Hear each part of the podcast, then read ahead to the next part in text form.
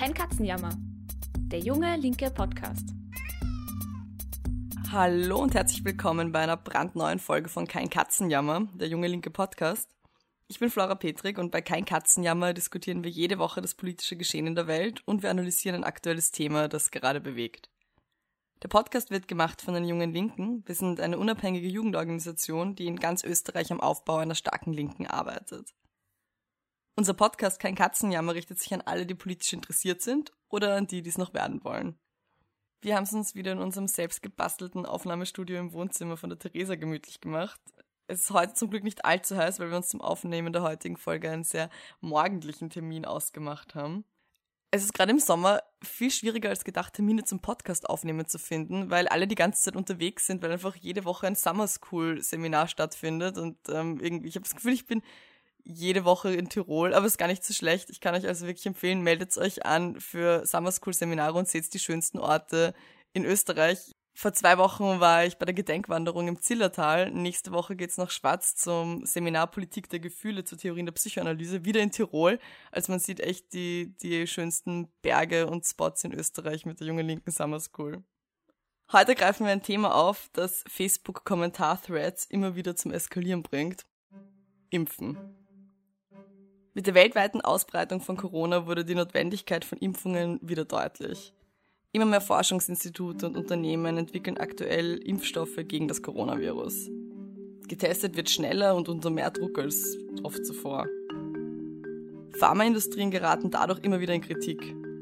Und Impfgegnerinnen und Impfgegner nutzen das als Anlass für gefährliche Verschwörungstheorien gegen das Impfen.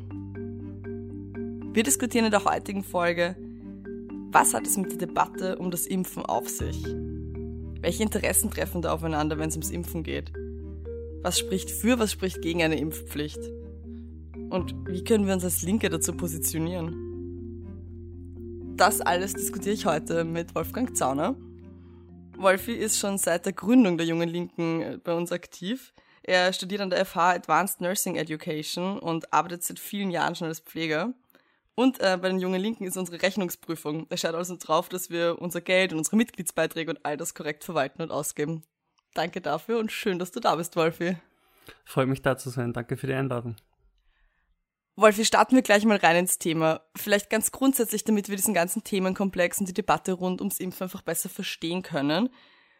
Mal von der medizinischen Perspektive. Wie funktioniert denn eine Impfung? Ähm, also wenn wir von Impfungen reden, reden wir meistens von aktiven Impfungen. Bei aktiven Impfungen äh, unterscheiden wir den Lebendimpfstoff und den Totimpfstoff. Beim Lebendimpfstoff wird ein abgeschwächter Krankheitserreger, der, aber, der zwar noch vermehrungsfähig, aber nicht stark genug ist, ähm, um einen gesunden Körper erkranken zu lassen, äh, in den Körper durch zum Beispiel Injektion oder auch Schluck, Schluckimpfung eingebracht. Und bei der Totimpfung ist dieser Krankheitserreger eben abgestorben oder abgetötet worden oder es werden nur Teile äh, dieses Krankheitserregers äh, in den Körper eingebracht. Was will man damit eigentlich erreichen? Man will erreichen, dass eine Immunantwort im Körper entsteht. Der Körper reagiert auf diese auf die Oberflächen dieser Krankheitserreger mit der Produktion von Antikörpern und Gedächtniszellen, die äh, dem Körper ermöglichen, diese Krankheitserreger zu erkennen und zu bekämpfen. Man gibt quasi dem Körper eine Blaupause dieses Krankheitserregers. Er kann daraufhin ähm, sein Immunsystem darauf einstellen, er kann sich vorbereiten, dass wenn eine Infektion zustande kommt, ähm, er diese Erreger erkennen kann und schon auch die Mittel dagegen hat, ihn bekämpfen kann. Es kommt also nicht zu einer Erkrankung im Falle oder nur zu einer schwächeren Erkrankung im Falle einer Infektion. Was vielleicht wichtig ist zu verstehen, ist, ähm, dass hier nicht die Impfung sozusagen ähm, die Arbeit verrichtet im Körper. Sie ist nur der Reiz, damit der Körper selbst seine, äh, seine Abwehr stärken kann ähm, und äh, quasi den Immunschutz hat, ohne eine Krankheit vorher durchgemacht haben zu müssen. Mhm. Und wenn das die aktive Impfung ist, was ist dann die passive Impfung? Eine passive Impfung ist eigentlich im engeren Sinne keine wirkliche Impfung. Hier wird von ähm, aus dem Blut äh, von Tieren oder von Menschen, die bereits eine Krankheit durchgemacht haben, das Serum herausgefiltert, ein Serum mit Antikörpern darin, die schon bewiesen haben, dass sie erfolgreich gegen eine Krankheit vorgehen können und das für kranken Menschen verabreicht. Damit, ähm, damit sie unterstützt werden in ihrem Heilungsprozess. Das wird zum Beispiel auch, glaube ich, probeweise versucht beim Coronavirus. Äh, es gibt auf jeden Fall Bestrebungen, ein Serum herzustellen ähm, gegen das Coronavirus, das zum Beispiel ähm, Intensivpatientinnen und Patienten damit behandelt werden können im Krankenhaus. Das hat den Nachteil im Vergleich zur Impfung, äh, es sind nicht körpereigene Abwehrkräfte, äh, diese Antikörper können bis zu circa 30 Tagen im Körper vorhanden sein, ähm, aber dann nicht länger. Ja? Okay. Das heißt, danach entsteht auch keine Immunität gegen diese Erkrankung. Okay, das heißt, die ist streng genommen keine Impfung, aber sie kann trotzdem bei schweren Krankheitsverläufen einfach unterstützen bei der Genesung. Genau, Aha. ganz genau. Und grundsätzlich ist es eigentlich möglich, mit Impfungen eine Krankheit komplett auszurotten? Schon, oder? Das ist schon noch ein Ziel von Impfungen. Ja, und das ist das absolut Tolle daran. Man kann nicht, äh, es ist wirklich faszinierend, man muss sich vorstellen, die Pocken haben im 20, die echten Pocken haben im 20. Jahrhundert ungefähr 400 Millionen Todesopfer gefordert. Mhm. 300 bis 400 Millionen. Je nach äh, Quelle sogar bis zu 500 Millionen. Seit dem 8. Mai 1980 gilt die Welt als pockenfrei. Das ist nicht aus, äh, aus dem Himmel gefallen, das ist eine menschliche Errungenschaft, das muss man sich mal vorstellen. Wir haben es geschafft, als Menschheit äh, eine Krankheit, die in einem Jahrhundert 400 Millionen Menschen getötet hat, Wahnsinn, ja. auszurotten. Auch bei den Masern gibt es schon viele Erfolge. Ähm, hier ist es so, dass ungefähr 97 Millionen Menschen gestorben sind im 20. Jahrhundert. Das sind auch, äh, das ist auch massiv runtergegangen, die, mhm. die, äh, die Todesrate. Gerade Masern ist ja so ein Beispiel, wo es dann aber auch in den letzten Jahren, da gab es ja auch dann wieder Meldungen wieder in Kindergärten, wo plötzlich Masernfälle aufgetaucht sind, was man ja auch zurückgeführt hat auf einfach fehlende Impfungen, oder? Also das ist was, was, was mir so in Erinnerung geblieben ist noch. Ganz genau. Und da muss man wissen, auch die Masern könnten ausgerottet werden. Wichtig dafür, dass eine Krankheit wirklich ausgerottet werden kann, ist, dass äh, es eine Mensch-zu-Mensch-Übertragung ist. Mhm. Wenn es einen Zwischenwirt gibt, wie bei Tieren, äh, wie Tiere, ähm, dann ist es nicht möglich. Äh, auch beim Coronavirus ist es ja so, das ist ja eine Zoonose, das heißt, das ist von Tier auf den Menschen übertragbar. Es wird davon ausgegangen, dass das von Fledermäusen oder Schuppentieren kommt. Und da wird es nicht möglich sein, nach derzeitigem Stand der Technik wirklich die Krankheit auszurotten, auch trotz Impfung. Aber wie gesagt, die Masern könnten ausgerottet werden. Spannend.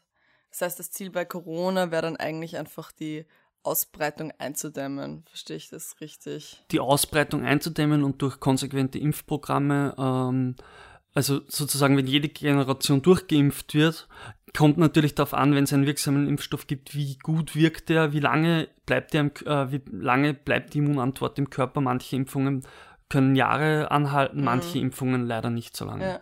Das, woran das genau liegt, kann ich jetzt nicht sagen, aber. Damit beschäftigt ähm, sich die Forschung da. Genau, dafür ist die Forschung da.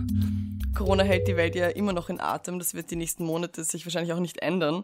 Ähm, und vielleicht um die Debatte um Impfungen besser zu verstehen, ist das auch für Kontextwissen einfach wichtig. Vielleicht zahlt es sich aus, einen Blick auf aktuelle Zahlen zu richten, was die Infektionen angeht, weil ich weiß, es dir geht, aber für mich wirkt es immer wieder so, als würde es gerade gesellschaftlich so gehandhabt werden, als wäre Corona mehr oder weniger vorbei, weil ganz viele Maßnahmen gelockert worden sind. Aber wenn man sich die Zahlen anschaut, in Österreich geht es ja eigentlich nach oben, die Infektionen. An anderen Orten der Welt ist auch der Höhepunkt der Pandemie eigentlich noch nicht erreicht. Kannst du da so einen Blick auf die aktuelle Lage vielleicht werfen? Gerne. Also in Österreich ist es derzeit so, dass es äh, ungefähr um die 1400, das war Stand Freitag, erkrankte Fälle, aktive Fälle gibt. Und bis jetzt sind 709 bestätigte Todesfälle in Österreich seit dem ersten Corona-Infizierten oder der ersten Corona-Infizierten ähm, entstanden. Ähm, weltweit gibt es derzeit 7,5 Millionen aktive Fälle und 712.000 Todesfälle. Also die Zahlen sind weiter steigend weltweit gesehen. Ähm, es gibt Länder, da geht es ein bisschen runter. In den meisten Ländern oder in vielen Ländern geht es derzeit rauf und mhm. Brennpunkt ist natürlich USA und Südamerika derzeit. Indien habe ich Indien, auch gelesen jetzt. Halt, genau. Ja. Und was sind derzeit so die Aussichten auf eine Impfung? Was schätzt du ein? Kommt die bald oder? Äh, also die, die Forschung läuft derzeit auf Hochtouren. Es gibt ungefähr 170 äh, plus minus ähm, Impfstoffe, die in Entwicklung sind, die äh, alle nur gegen das Coronavirus. Genau, alle nur gegen das Coronavirus. Ähm, die äh, sich teilweise schon in der letzten Phase befinden der, äh, der Testungen. Das bedeutet, hier werden Prozesse, die normalerweise Jahre dauern, auf wenige Monate verkürzt. Ähm, Russland will zum Beispiel schon im September einen Impfstoff haben und im Oktober Massenimpfungen äh, durchführen.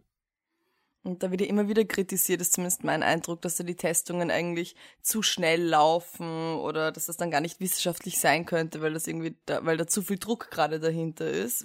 Wie, schätzt du diese Diskussion an? Ähm, da gibt es, glaube ich, mehrere Punkte. Also zuerst, wie gesagt, ähm, die Forschung wird extrem beschleunigt derzeit. Es werden extrem viele Ressourcen da reingepumpt, auch Geldmittel. Man muss sich vorstellen, die EU-Kommission, auf Betreiben der EU-Kommission sind 7,4 Milliarden Euro aufgestellt worden von Ländern, Privatunternehmen äh, und so weiter. Oder auch Privaten einfach. Ähm, das ist natürlich verschwindend gering im Vergleich zum Wirtschaftsprogramm der EU, wo 750 Milliarden äh, locker gemacht werden mhm. sollen. Ähm, dennoch keine geringe Summe. Wie gesagt, die ähm, eine normale Impfung, äh, einen Impfstoff zu entwickeln, dauert normalerweise Jahre, bis mhm. Jahrzehnte sogar. Das heißt nicht notwendigerweise, dass das unsicher sein muss, ähm, weil zum Beispiel auch einfach bürokratische Widerstände teilweise einfach geschmälert werden. Ähm, aussichtsreiche Studiendesigns werden schneller durchgewinkt, um Testungen durchführen zu können.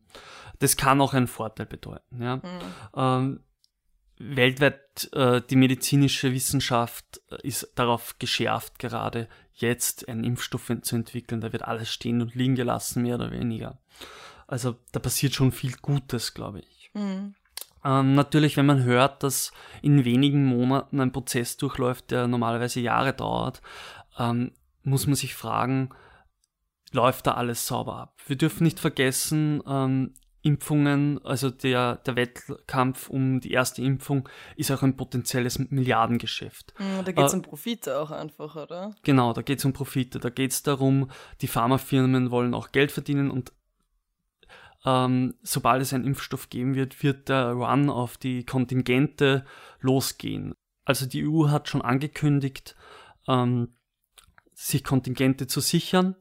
Äh, wo, was auch eine Frage wird da natürlich, ähm, welche Länder bekommen wie viele? Ja. Ja. Wer bekommt den Impfstoff? Welche Bevölkerungsschichten haben auch überhaupt einen Zugang dazu und genau, Zugriff drauf? Genau, das kann zur sozialen Frage werden auch. Wer kann sich einen Impfstoff leisten? Gerade in Ländern, wo es keine Krankenversicherung gibt zum mhm. Beispiel. Ähm, ich habe letztens gelesen, ähm, 10 Euro pro Impfdosis zum mhm. Beispiel. Mhm. Das klingt für uns wenig. Äh, für manche Menschen ist das äh, sehr hohes, äh, sehr hoher Teil ihres Einkommens. Mhm. Für Armutsgefährdete, ja. Also wir wissen eigentlich nicht, wie schnell welcher Impfstoff in welchen Mengen ähm, vorhanden sein wird. Mhm. Wenn wir jetzt einfach von einem sicheren Impfstoff ausgehen. Was da wichtig ist, meiner Meinung nach, ist, ähm, eigentlich bräuchte es internationale Impfstrategien. Äh, man, muss, man müsste sich anschauen, ähm, wo sind Hotspots, wo braucht's dringender den Impfschutz oder auch in welchen Ländern, in welchen Bevölkerungsschichten, in welchen Berufsgruppen ja. kann man vielleicht strategisch impfen bei, falls der Impfstoff nur in geringen Mengen verfügbar ist, damit äh, möglichst hohe Sicherheit einmal am Anfang, bis genug Impfstoff da ist, vorhanden sein kann. Ja. Mhm. Also zum Beispiel bei Berufsgruppen, die einfach mit vielen Menschen in Kontakt sind, dass man die dann vorrangig impft oder so. Okay. Genau. Im Verkauf zum Beispiel oder medizinisches Personal. Wie schätzt du das ein? Ist es bei Corona schwieriger, einen Impfstoff zu entwickeln als bei, bei anderen Erkrankungen? Ähm, das ist an sich schwer zu sagen, aber es gibt zumindest vom äh, MERS-Virus, der vor einigen Jahren herumgegangen ist, ähm, schon Impfstoffentwicklungen sozusagen, die zwar nie zugelassen wurden, aber der MERS-Virus ist ein Verwandter sozusagen des Coronaviruses und da kann man auf Erfahrungen aufbauen. Das heißt, das sollte eigentlich helfen sobald ja ein Impfstoff entwickelt ist, steht dann ja eine Impfpflicht auch im Raum. Also um die Verbreitung dann letztlich einzudämmen. Und in vielen Kreisen ist mein Eindruck, polarisiert die Debatte ja total. Also ob es eine Impfpflicht braucht, geben darf, geben soll.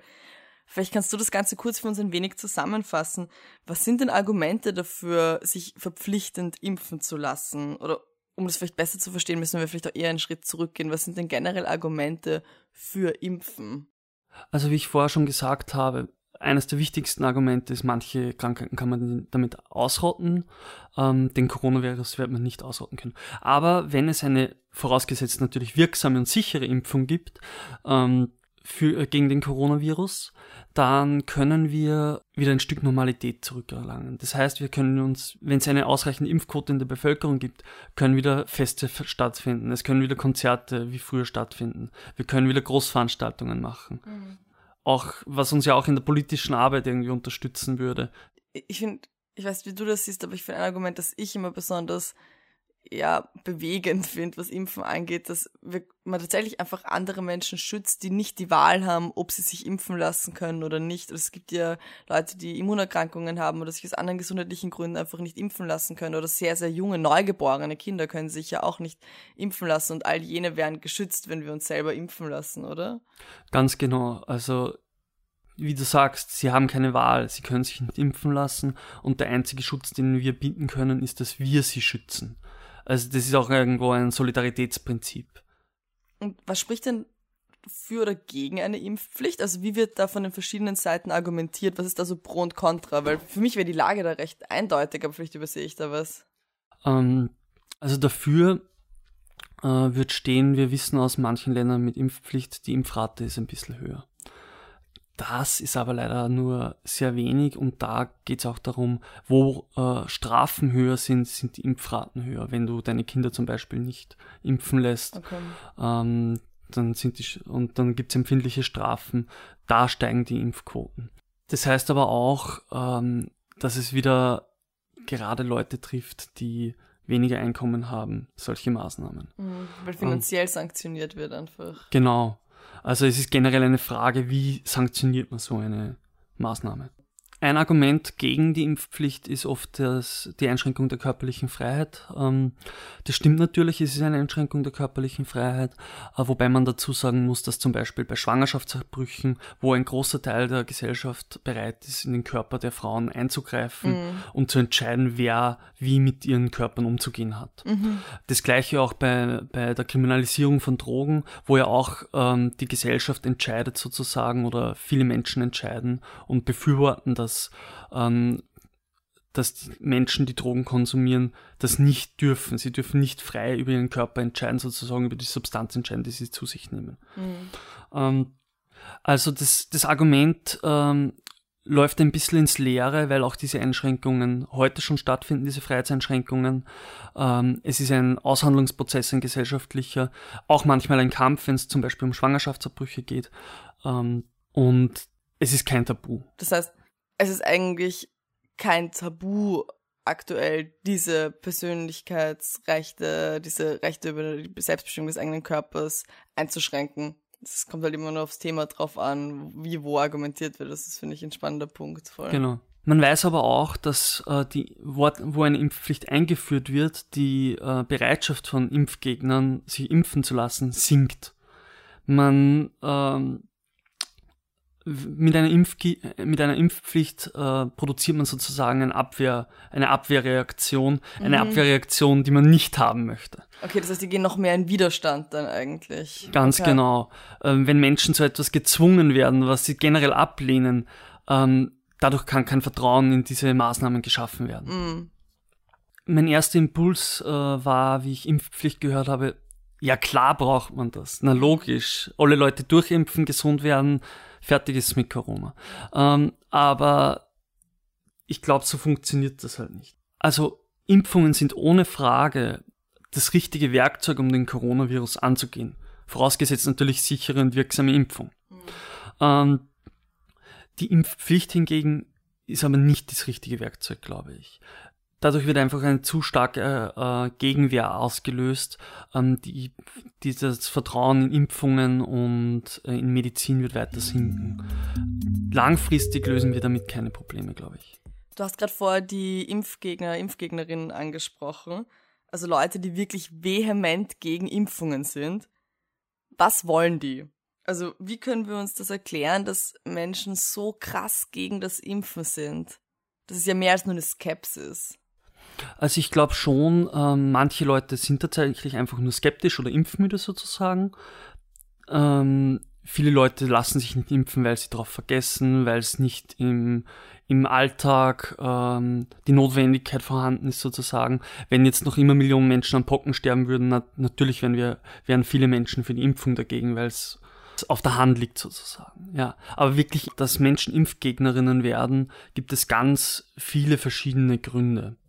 Ähm, manche sind hausgemacht, für manche ist Politik und Pharmaindustrie, Pharmakonzerne auch schuld. Ähm, andere Gründe sind äh, zum Beispiel religiöser Natur. Vielleicht zu den, ähm, zu den hausgemachten Problemen. Ich kann verstehen, wenn manche Leute verunsichert sind, wenn ein Impfstoff, der normalerweise in der Entwicklung Jahrzehnte dauert, in wenigen Monaten heraus aus dem Boden gestampft wird. Und ähm, das wirft natürlich einfach Fragen auf. Mhm. Ähm, da fragt man sich, läuft da alles korrekt? Umso wichtiger wäre es hier Transparenz zu schaffen, äh, klare ähm, klare Regeln aufzustellen, äh, klare Kommunikation und ein paar ähm, Unsicherheiten aus dem Weg zu räumen. Da muss man sagen, was die Unsicherheiten betrifft, die Pharmakonzerne geben manchmal ihr Bestes sozusagen, kein Vertrauen zu erzeugen. Ähm, das reicht von äh, Skandalen, von fragwürdigen Testungen ähm, an ärmeren Menschen oder in Armutsländern bis hin ähm, zu Entlassungen, wie sie derzeit in Tirol stattfinden, bei der Firma Novartis, wo mehrere hundert Menschen entlassen werden, äh, weil lebensnotwendige, also die Produktion lebensnotwendiger Antibiotika äh, einfach nicht mehr genug äh, Profit abwirft. Das heißt, die haben äh, bei Novartis haben sie Leute entlassen, weil die Antibiotika-Entwicklung und Produktion einfach nicht mehr genug Geld gebracht hat? Das, oder wie? Genau. Äh, also man kann davon ausgehen, dass mit der Antibiotikaproduktion noch immer sehr hohe Gewinnmargen drinnen sind, ähm, aber halt nicht mehr hoch genug für die Pharmaunternehmen. Was unter einer gewissen äh, Grenze fällt an Profit, wird äh, wegrationalisiert sozusagen. Okay. Ähm, dass, dies, dass das aber lebensnotwendige äh, Antibiotika sind zum Beispiel, die, wenn es, wenn sie in Europa nicht mehr produziert werden und es entsteht eine Knappheit, da werden Menschen in Krankenhäusern sterben. Wenn die Antibiotika nicht verfügbar sind, wenn neue Antibiotika gegen resistente Keime nicht mehr entwickelt werden, werden Menschen sterben. Man fragt sich, ob das zugunsten von Profit legal sein darf eigentlich. Mhm, ja? Dass man Profite vor Menschenleben stellt. Ge genau. Da würde ich natürlich sagen, nein, darf es nicht. Ja? Mhm. Aber was ich damit sagen will, das Vertrauen in Medizin ist einfach oder in, in Pharmaunternehmen ist einfach auch aus guten Gründen oft nicht gegeben. Mhm, weil es einfach sehr ersichtlich ist, dass es denen einfach unmittelbar um Profit geht. Ja. Ganz genau. Andere Argumente sind zum Beispiel das Durchmachen einer Krankheit äh, macht gesund oder ist gesund. So zum Beispiel bei den Masern. Wir wissen, bei Masern gibt es immer wieder Impfpartys, wo infizierte Kinder mit gesunden Kindern in Kontakt gebracht werden, damit diese auch Masern bekommen, ähm, damit nachher eine natürliche Immunität entsteht. Das stimmt de facto auch. Wenn eine Maserninfektion durchgemacht wurde, ist man danach gegen eine neue Infektion immun, wenn man es überlebt. Wenn man es überlebt, nämlich. Ja. Ähm, es sterben nicht viele Kinder an, an den Masern, aber circa eins von tausend Kindern, und das ist auch nicht so wenig, stirbt daran. Ähm, es kann zu schweren Komplikationen kommen wie Gehirnentzündungen. Und es kann auch im späteren Verlauf bei Kindern, die die Krankheit unter zwei Jahren durchgemacht haben, also im Alter von unter zwei Jahren durchgemacht haben, im circa von, im Alter von zwölf Jahren nochmal zu einer, einer Enzephalitis, also zu einer Gehirnentzündung kommen, ähm, die zu 95% tödlich verläuft und die anderen restlichen 5% meist mit schweren Behinderungen hinterlässt. Also ähm, für mich sind diese Masernpartys, und das muss man ganz klar sagen, und ist, glaube ich, auch rechtlich heute schon so, das ist Körperverletzung. Das, mhm. ist, zu unter, äh, das ist unbedingt zu verhindern. Um nochmal dazu zu sagen, Masernpartys sind nicht notwendig. Wenn wir alle Menschen durchimpfen würden, gäbe es die Masern nicht mehr. Ja. Das Problem wäre erledigt. Mhm. Keine Notwendigkeit mehr für Massenpartys. Ja, was während Corona ja nochmal so an die Oberfläche gekommen ist, ist eigentlich, wie viele Argumente gegen das Impfen oder Argumente von Impfgegnern und Impfgegnerinnen eigentlich ganz eng verstrickt sind mit Verschwörungstheorien und Esoterik, oder? Das sind dann auch nochmal eine ganz eigene Schiene an Argumenten. Ja, also was Verschwörungstheorien betrifft, natürlich gibt's da die krudesten Ideen von, wir werden damit gesteuert, vergiftet, manipuliert, äh, gelenkt, äh, weiß Gott was. Da darf natürlich auch wieder mal nicht das antisemitische Motiv fehlen, ähm, dass äh, Israel äh, den Coronavirus in Umlauf gebracht hat oder dergleichen oder am Impfstoff verdienen will äh, oder dass Rothschild äh, daran schuld ist. Also auch das äh, wird natürlich hier wieder mal nicht ausgespart, wie mhm. so oft. Ja, bei, bei den esoterischen Argumenten, ich glaube, da fehlt es einfach an Vertrauen in Medizin mhm. und in Vertrauen an, an die Impfstoffe. Ja. Wie gesagt, hausgemachtes Problem zu einem großen Teil. Und was damit oft einhergeht, ist ja oft diese ähm, Erzählung von Impfschäden, die dabei entstehen. Oder? Genau, ja. Ähm, die gibt es. Das ist tatsächlich so. Es gibt Impfschäden, die werden offiziell anerkannt. Ich habe leider keine Zahlen aus Österreich, aber aus Deutschland. Ähm, da kann man erkennen, es gibt Impfschäden, aber sie sind sehr, sehr selten.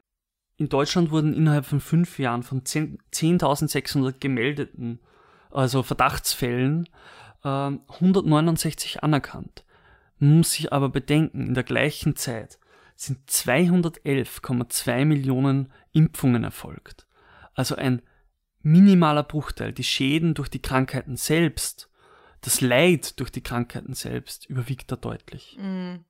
Was natürlich auch heißt, wenn Impfschäden entstehen und diese sind anerkannt, müssen die Leute dementsprechend entschädigt werden, unterstützt werden, die dürfen nicht durchs Raster fallen. Und man muss sehr genau, man sollte diese Menschen, die den Verdacht auf Impfschäden haben, nicht ähm, zur Seite legen und, und das irgendwie kleinreden genau. oder so. Ja, weil für viele, also das ist ja das, äh, in der Argumentation, das sind so 169 Fälle gegenüber 211 Millionen verabreichten Impfdosen.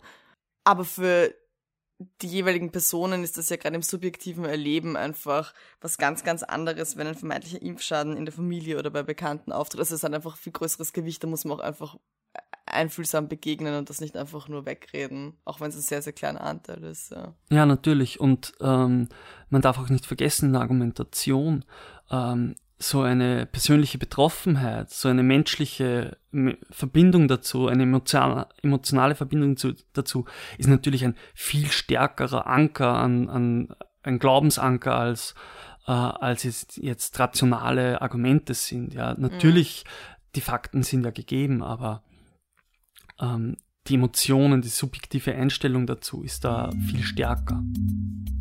Was du gerade ansprichst, diese Frage von wie argumentiert man denn, die finde ich total wichtig. Und das wollte ich dich auch noch fragen, weil man gerät ja als, als Linke, als Linke echt oft in Diskussionen mit Impfgegnerinnen und Impfgegnern. Wahrscheinlich nicht nur als Linke, ich weiß, dass unsere Zuhörerinnen und Zuhörer auch einfach kennen vom Familienmittagessen oder dem langen Abend in der Bar, wo plötzlich die Diskussion aufs Impfen kommt. Wie können wir denn andere überzeugen? Was würdest du sagen, sind so die drei besten Argumente, um Menschen vom Impfen zu überzeugen, wenn es doch so ein zentrales Werkzeug ist, dass wir als Gesellschaft möglichst gesund bleiben? Ich glaube, das Allerwichtigste zu Beginn ist, ähm, was man vermeiden sollte, ist, dass man Menschen von oben herab begegnet. Mhm. Ähm, das passiert leider allzu oft. Ähm, wo Menschen vorgehalten wird, ja, es gibt die wissenschaftlichen Fakten, an die hat man sich halt zu halten und alles andere ist dumm und, äh, und gefährlich. Mhm. Ähm, zuallererst ist Impfen keine moralische Frage. Ähm, auch Impfgegnerinnen glauben, sie handeln moralisch. Mhm. Natürlich, das ist, da ist eine eigene Rationalität dahinter, da ist ein subjektiv ähm, richtiges Handeln für die eigene Gesundheit dahinter. Ja? Also das darf man nicht vergessen. Das ist nicht, weil sie andere Menschen gefährden wollen, sondern weil sie glauben, dass es das Richtige ist, das zu tun. Mhm. Ähm, nicht alle Menschen, ähm, die sich nicht impfen lassen, äh, sind äh, Impfgegnerinnen. Äh, viele sind einfach auch skeptisch, hör, haben auch irgendwelche Geschichten von Impfschäden gehört oder so, ähm, sehen nicht unbedingt die Not und sind Argumenten zugänglich. Mhm. Ähm, dann gibt es natürlich auch die Impfgegnerinnen, die wirklichen Impf GegnerInnen, ähm, die rationalen Argumenten nicht unbedingt immer zugänglich sind. Ähm, dazu diskutieren bringt in seltenen Fällen was. Oft ist es aber so, dass man da sich lange streiten kann, dann wird es sehr emotional, äh, aber jeder bleibt auf seinem Standpunkt und es verändert sich nichts. Mhm. Also das Ziel, das wir erreichen wollen, nämlich, dass möglichst viele Menschen geimpft werden, werden wir damit nicht erreichen. Es wundert mich manchmal nicht, wenn äh, Menschen zum Beispiel äh, zur Homöopathie greifen oder, ähm, oder alternative komplementäre Methoden ähm, anwenden, äh, anstatt zu Ärztinnen zu gehen. Es wundert mich nicht, wenn manche zum Wunderheiler gehen, als zur Ärztin zu gehen. Beim Wunderheiler bekommt man menschliche Nähe, Zeit, äh, teilweise Berührung, diese Dinge, die das menschliche Qualität hat und vor allem Vertrauen schafft. Ja. Vertrauen in deren Körperkontakt zum Beispiel einfach, oder? Genau. Vertrauen in deren Methoden schafft, ja. Äh, während die Ärztin äh, mit dem Kassenvertrag viele äh, Patienten in wenigen Minuten durchdrücken muss, mehr oder weniger, keine Zeit hat für diese Nähe. Also die verantwortliche Politik dahinter und die Medizin ähm, schenkt da eigentlich Möglichkeiten, Vertrauen zu schaffen, her. Mhm.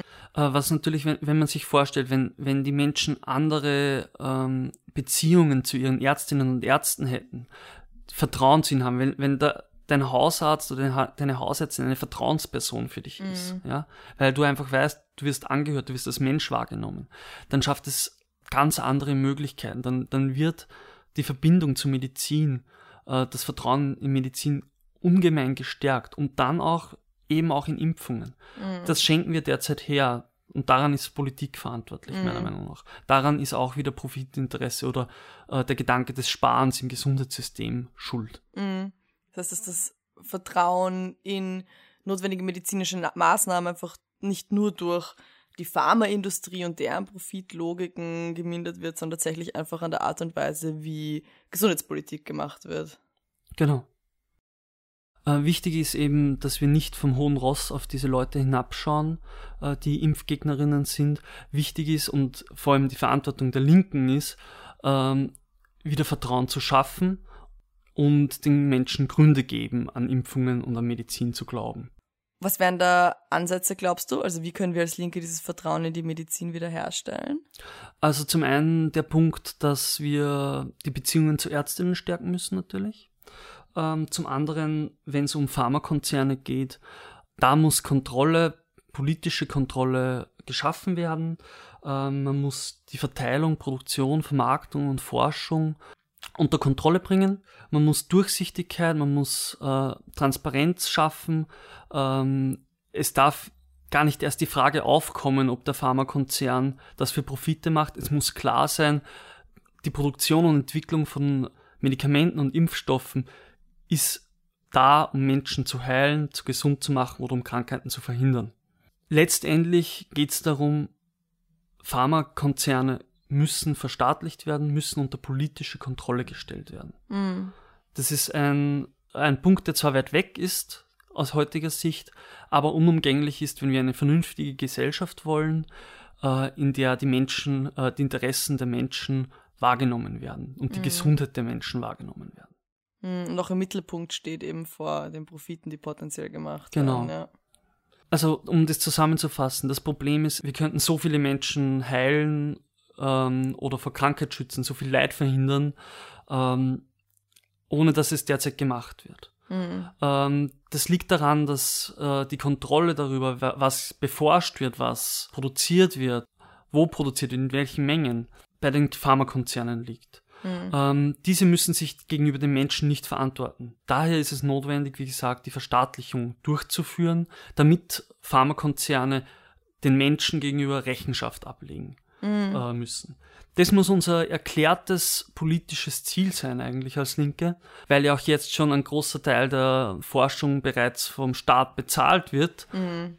während die Pharmaindustrie ähm, davon profitiert. Was ja eigentlich absurd ist. Mhm. Wir profitieren nicht äh, davon, dass wir viel Geld in Forschung und Produktion stecken, aber andere streichen Profit ein und äh, es werden nicht die Dinge entwickelt, die vielleicht unbedingt notwendig wären. Mhm die Pharmakonzerne haben eben Profit im Blick. Es geht nicht darum, Menschen möglichst gesund zu machen oder so.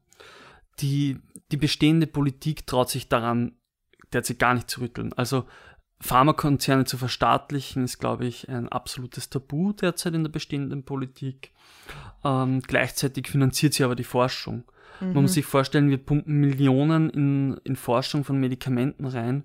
Ähm, es profitieren aber nicht die Leute, die diese Steuern bezahlt haben, woher das Geld kommt, sondern die Pharmakonzerne mhm. machen riesige Profite äh, mit der Gesundheit oder Krankheit von Menschen. Wir dürfen die Gesundheit der Menschen aber nicht mehr der Anarchie des Marktes überlassen. Deswegen braucht es die Verstaatlichung. Nur so mit dieser Maßnahme äh, kann Vertrauen geschaffen werden äh, in Medizin, aber auch in Impfstoffe. Nur so können wir solche Krisen wie Corona bewältigen. Die Menschen brauchen Gründe in Medizin zu vertrauen. Vertrauen lässt sich aber eben nicht einimpfen. Wolfi, vielen, vielen Dank. Das war ein großartiger Schlusssatz und auch gleich ein Auftrag an uns Linken und an unsere politische Arbeit. Vielen, vielen Dank, dass du da warst und danke für deine Recherche und dass du einen Überblick auf die doch sehr ja, aufgehitzte Debatte zur Impfpflicht geschaffen hast. Impfungen sind ein wichtiges Werkzeug, damit wir als Gesellschaft gesund bleiben. Die Impfpflicht ist wohl das Falsche. Vielen Dank für deinen differenzierten Beitrag und danke, dass du heute da warst. Ich danke dir. Das war's mit der 18. Folge Kein Katzenjammer, der junge linke Podcast. Die nächste Folge erscheint wie jede Woche am Sonntag um 12 Uhr auf Spotify, auf Apple iTunes, auf unserer Website www.jungelinke.at und überall dort, wo es Podcasts gibt. Damit ihr keine Folge verpasst, könnt ihr einfach zum Beispiel auf Spotify auf Folgen klicken und dann bekommt ihr immer die neue Folge angezeigt.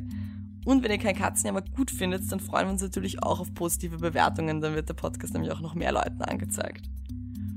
Nächste Woche spreche ich dann mit Ricarda über 55 Jahre Anti-Baby-Pille, also über die Geschichte von Verhütung, über die Pille für die Frauen, warum es eigentlich die Pille für den Mann noch nicht gibt und was für politische Ideen und Entwicklungen dahinter stehen.